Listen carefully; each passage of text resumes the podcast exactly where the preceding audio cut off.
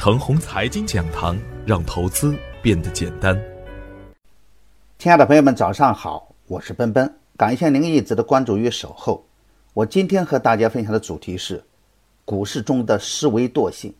昨天的早盘，我给出的操作要点是：周一的假阴线会影响人们对于趋势的判断，所以啊，对于部分涨得过激又在高位放出巨量的个股，要防范可能出现的回调风险。但是呢，对底部强势的板块和个股来说呢，回调缩量是低吸的好机会，没有必要过分慌乱。选股的时候要注意，最好的模型是啊，有底部的强势启动，最好是启动后有回调。再强势的时候就可以布局。板块上，芯片以及芯片扩散的科技股，新能源汽车以及关联的细分行业，宽带提速叠加五 G 概念，国防及信息安全，软件及软件服务都是资金关注的重点。行情在渐渐向好的方向转变，选股的时候要细心一点，选到底部的强势个股就要坚定一点，不要总是乱选乱换。把握好节奏才是关键。再好的个股，总是追涨杀跌也会亏钱。好的股票啊，注意低吸的机会。而昨天的早盘，大盘如期低开，最后走出震荡上行的局面。表现特别抢眼的是创业板，完全不顾及主板的弱势，走的几乎是光头光脚的大阳线。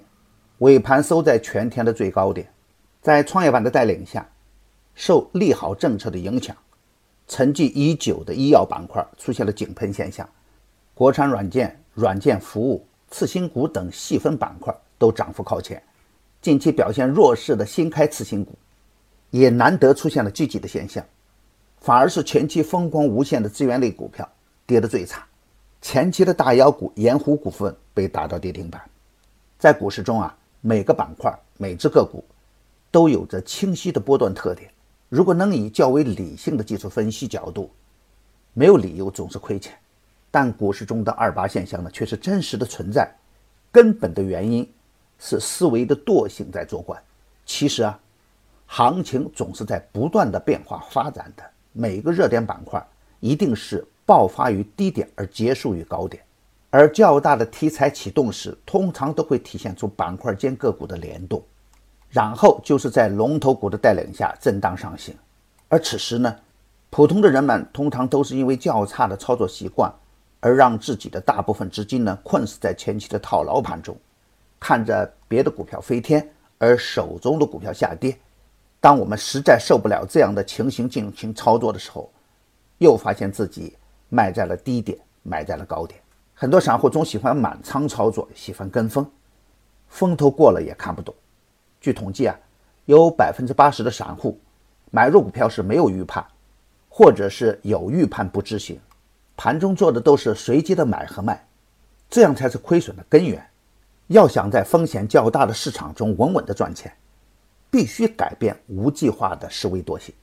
市场的热点题材总是随着主力资金的布局而来。换句话说啊，当主力资金布局完成以后，美好的故事当然就会出来。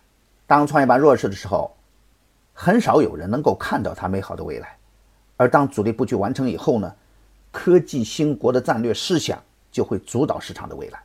市场的真理啊，永远掌握在少数人手中。当我们总是亏损时，一定要停下来想清楚，清晰的波段机会啊，很快就能形成。比如新能源整车，起爆点在九月十一号，当前已经有翻倍的妖股出现，龙头股安凯客车。和大牛股比亚迪，难道就没有机会上车？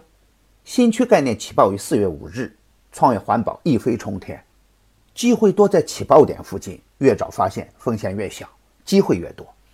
九月十八日起爆的芯片概念，国产软件板块也已经启动两个月的时间，大家还可以看看我天天点评的次新股板块，是不是机会层出不穷呢？当然不能追着赶，今天操作的要点是。昨天可以看成是医疗器械板块的起爆点，值得我们重点关注。关注热点的策略是：先预判龙头，然后逢回调或者逢低清仓试盘。如果是确认的连续性的热点，就可以加仓打干。同样，昨天强势的次新股，也可以遵循这样的规律来干，不要总是去追高，强势股回调的时候就是较好的建仓点。刚启动的热点板块都会出现震荡，盘子小、业绩优、量能稳定都是重要的参考条件。大方向上，医疗器械、次新股、芯片、国产软件、五 G、宽带提速中的优质个股可以反复来干，逢低接盘更安全。我的观点只是我个人的观点，盘中所涉及的个股只为说明我的观点，不构成推荐。如果与您的观点不一致，您说了算。